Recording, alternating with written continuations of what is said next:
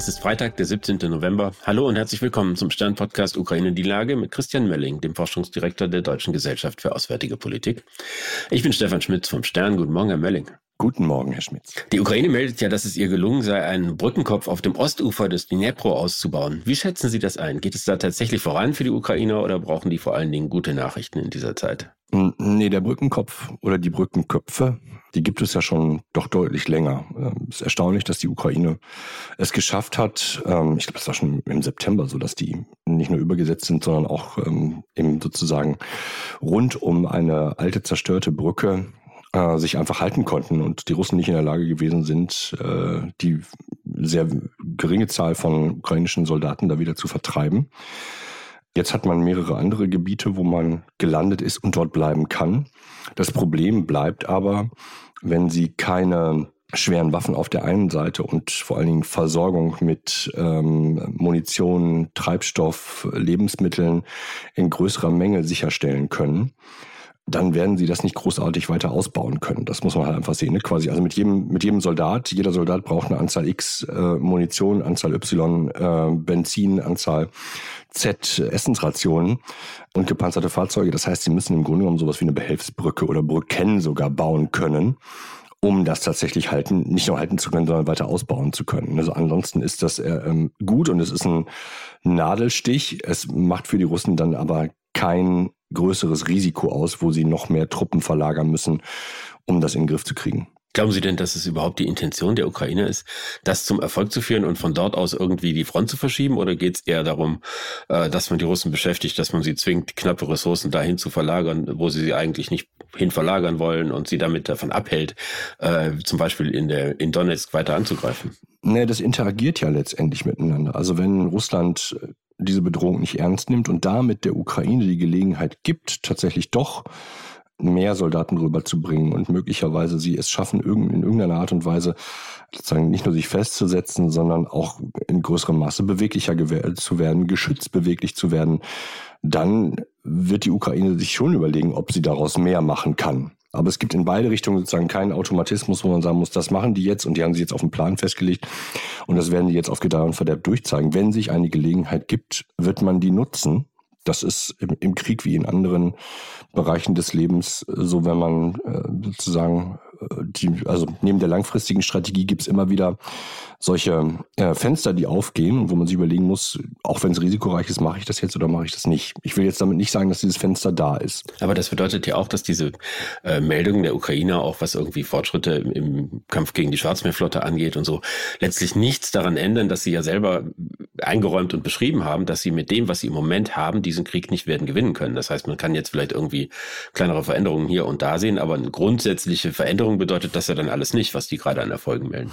Nee, jetzt kann man fragen, was heißt grundsätzliche Veränderung? Nein, also, aber ich glaube, dass da ist man sagen, ist safe, das so zu unterschreiben, ohne die, ohne die Befähigung der Ukrainer, vor allen Dingen mit dem, mit dem Risiko der Drohnen, aber auch der, der immer noch vorhandenen Hubschrauber umzugehen, wird es kein Kipppunkt oder wird es kein Kippen in eine andere Richtung geben. Na, also da muss ein, der qualitative Fortschritt, der ist nicht, weil ich jetzt äh, einen Brückenkopf ähm, stabilisieren und weiter ausbauen kann. Das ist es sicherlich nicht, denn die Probleme, die quasi horizontal überall auftreten, also das ständige Vorhandensein und in der Luft sein von, von Drohnen, die auf jeden drauffallen können, das ist auch, wenn wir es nicht, äh, nicht mehr so häufig sehen, weil es irgendwie keine Videos gibt, ist das trotzdem etwas, was permanent vorhanden ist. Ne? Also das ist, das ist eigentlich das größte Problem und auch einer der größten, wie soll man sagen, Takeaways auch für die westlichen Streitkräfte. Und sagen muss, so wird das möglicherweise passieren. Da kann man technologisch überlegen sein, wie man will. Das macht schon erhebliche Probleme für alle Streitkräfte aus, weil sie damit persönlich jederzeit bedroht sind. Jetzt mal von diesen Dingen unmittelbar an der Front abgesehen, äh, scheinen sich ja auch andere Dinge zu verschieben. Ich habe den, äh, den ukrainischen Botschafter in Berlin, äh, Herr Makeyev, im, im, Kopf, der sagte, wie wichtig natürlich Kampfflugzeuge und Marschflugkörper sind, äh, aber dass es letztlich darauf ankommt, dass das Bewusstsein hochgehalten wird. Äh, hier geht es nicht nur um die äh, Freiheit und Unabhängigkeit der Ukraine, sondern um die Sicherheit ganz Europas. Würden Sie das teilen, dass dieses Bewusstsein schwindet? Ja, äh, den Eindruck habe ich auch. Also schwindet und, und auch so voran, diese Teilung wieder vorangetrieben wird. Ne? Also das, wo zwischenzeitlich mal ein Verständnis da gewesen ist, dass die Sicherheit der Ukraine untrennbar mit der Sicherheit Europas verbunden ist. Ähm, warum das so ist, das entfällt mehr und mehr, habe ich den Eindruck. Also gerade auch in, in Deutschland, in der deutschen Debatte, wo der, der Unterton, das sagt keiner offiziell, aber der Unterton ist, wir können einen Verlust der Ukraine in Teilen oder Teile der Ukraine können wir verkraften, ohne dass für uns das irgendwelche negativen Konsequenzen hat. Ich überlege gerade, ob der zweite Teil des Satzes überhaupt mitgedacht wird. Ich habe teilweise sogar den, den Eindruck, dass, ähm, dass wir quasi rück, deutlich zurückfallen in, in unserer Denke, dass unsere Sicherheit irgendwie auch nur ansatzweise bedroht sein könnte. Ne? Dass dieser Krieg, der ist eigentlich, habe ich den Eindruck, immer mehr und mehr in dem Bewusstsein Leute ganz weit weg. Der kann doch mit uns eigentlich gar nichts zu tun haben. Also wir rutschen in so eine Rolle der der Fernsehgucker zurück ähm, und sehen gar nicht, dass wir eine Verantwortung haben für das, was da passiert ähm, und damit auch eine Verantwortung für unsere eigene Sicherheit haben. Wir sehen ja seit längerem, dass der Ukraine-Konflikt in den USA zu einem ganz gewöhnlichen Thema der innenpolitischen Auseinandersetzung um Mehrheiten, um Macht, um den nächsten Präsidenten wird. Nun haben wir gerade die Debatte im Bundestag erlebt, über die, wo es auch um die Lieferung der Taurus-Raketen ging. Ist Befürchten Sie, dass das in Deutschland genauso kommen kann, dass irgendwann diese äh, Solidarität der Demokraten, sag ich mal, die es am Anfang gegeben hat, bröckelt und es auch hier zu einem äh, Gegenstand des innenpolitischen Streites wird? Ja, wenn überhaupt Streit. Also ich meine, erinnern sich an den, an den Ausruf, äh, die nervt die Alte. Das ist ja sozusagen ein, ein Verweigern der Anerkenntnis, dass es sich bis heute, obwohl wir schon fast zwei Jahre in diesem Krieg sind, um eine außergewöhnliche Situation und eine existenzielle Bedrohung Europas handelt. Das ist erstaunlich vor dem Hintergrund, ähm, das hatte ich glaube ich letztes Mal schon gesagt, dass die NATO sich unter 31, also auch inklusive Erdogan und ähm, Orban, klar dazu entschieden hat zu sagen, dass ein Krieg in Europa nicht mehr auszuschließen ist. Also NATO-Europa ist damit gemeint und dass wir jetzt einen Krieg in Europa mit der ukrainischen haben. So, dass die wesentlichen Sicherheitsberaters des Kanzlers die Implikationen dieses Satzes offensichtlich nicht ganz verstanden haben. Das würde mir tatsächlich, nein, das macht mir tatsächlich Sorgen. Sie beziehen sich da auf eine angebliche Äußerung eines Mitarbeiters von Olaf Scholz äh, in Richtung Frau Strack-Zimmermann von der FDP, die ja am, am deutlichsten und am klarsten fordert, dass die Ukraine mit allem ausgerüstet wird, was sie nun braucht. Und äh, wenn ich Sie richtig verstanden habe, würden Sie unterstellen, dass diese, dieses Unbehagen gegen diese Position, was bei dem, im Umfeld von Scholz ist, auch beim Kanzler selber ist.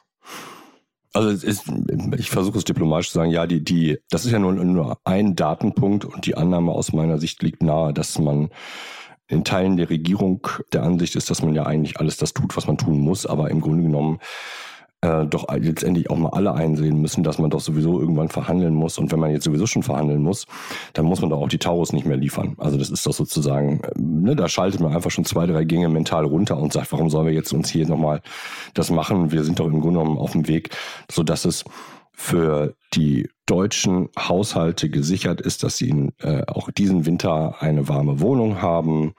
Und über um alles andere kümmert sich die Bundesregierung. So, Genau. Und dann mal bitte ruhig sein jetzt. Wir haben ja alle die letzten Wochen gesehen und haben auch schon vielfach darüber gesprochen, dass die Aufmerksamkeit sich ganz überwiegend auf den Nahen Osten richtet und so ein bisschen von der Ukraine weggegangen ist. Jetzt hat der Präsident Zelensky beklagt, dass es jetzt schon so sei, dass die Ukraine weniger Artilleriemunition erhalte als vor Beginn des äh, Krieges mit der Hamas. Äh, sehen Sie da wirklich eine direkte Konkurrenz um begrenzte Ressourcen, in denen in dem die Ukraine im Zweifel benachteiligt ist gegenüber Akteuren, die mehr Geld haben? Ja und nein. Die Artilleriemunition, die in Europa hergestellt wird, für die können wir ja sagen, wo sie hingeht. Ja, das sind ja Exporte, die, die da gemacht werden. Und wenn wir sagen, also sorry, wir haben hier eine klare, eine klare Vorliebe dafür, dass die Munition in die Ukraine geht, egal was das mit den Preisen macht, dann kann man das natürlich negieren. Es ist eine reine Frage von politischer Prioritätensetzung und von der natürlich dann notwendigen Ansprache an die Unternehmen und auch, dass, dass, dass man nicht nur mit, mit Ansprache, sondern auch mit, mit dem entsprechenden Koffer Geld kommt. Ja klar, so ist das. Ne? Der Preis, die Preise gehen zurzeit durch die Decke. Aber wenn, äh, auch wenn ich sehr wenig zitiere, wenn Borrell sagt, dass immer noch 40 Prozent der Munition exportiert werden, also aus Europa raus exportiert werden, dann heißt das im Umkehrschluss, man hat die Möglichkeit, die Lieferung an die Ukraine um 40 Prozent zu steigern. Und dieses Potenzial schöpfen wir nicht aus. vor dem Hintergrund, dass das eine existenzielle Bedrohung ist und dieser Krieg ein Artilleriekrieg ist. Ja, also das ist, äh, das waren gerade nochmal Kollegen vor Ort, die das nochmal auch so bestätigt haben, gesagt haben, das ist das Ding schlechthin. Also Drohnen und ähm, und Artillerie sind die die Dinge, die es wirklich ähm, ausmachen. In Klammern sind auch keine Wunderwaffen, die sind eigentlich bloß einfach in Masse vorhanden.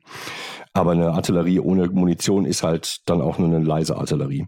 Also das muss man sich klar machen. Das ist schon ein, ein wesentlicher Teil in der Gesamtrechnung, wie die einzelnen Staaten vorankommen, Russland oder aber auch die Ukraine, wie viel Artilleriemunition tatsächlich vorhanden ist. Von daher ist es eigentlich nahezu unerträglich, dass die Europäer jetzt einfach die Hände wieder in die Hosentasche stecken und sagen, ja, sorry, wir konnten halt nicht liefern.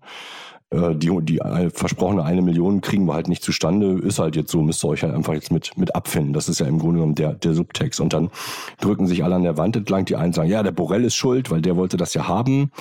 In, in Wirklichkeit sind die europäischen Mitgliedstaaten schuld, denn nur die haben die Produktionskapazitäten, beziehungsweise können sie entsprechend anweisen und das Geld bereitstellen. Ne?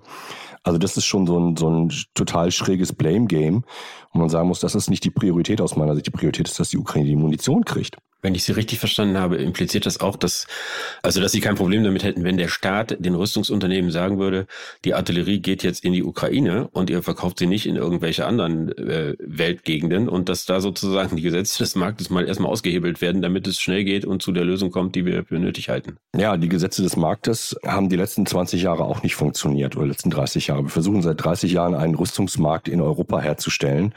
Das hat nicht funktioniert, weil die Staaten sich den Regularien der Europäischen Union, also der Kommission, einfach nicht unterwerfen. Also von daher ist es sowieso Quatsch, dass der Markt alles regelt.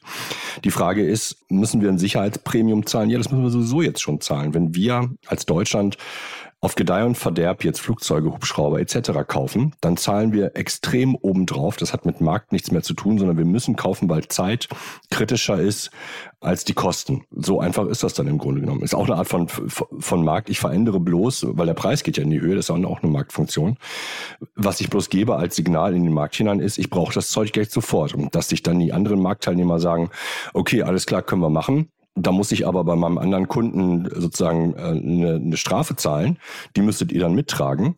Ja, okay, das ist dann halt eben so. Die Frage ist, ähm, ist es uns das wert oder ist es uns das nicht wert? Und ich glaube, da muss man tatsächlich mal die Rechnung aufmachen, was die Konsequenzen sind, wenn man dieses, ähm, wenn man dieses Mehr an Geld als Sicherheitspremium nicht bereit ist zu zahlen. Ich danke Ihnen, Herr Mölling. Ich danke Ihnen, Herr Schmitz. Das war Ukraine die Lage. Die nächste Folge finden Sie am Dienstag bei Stern.de, RTL Plus und überall, wo es Podcasts gibt. Ganz herzlichen Dank und einen schönen Tag.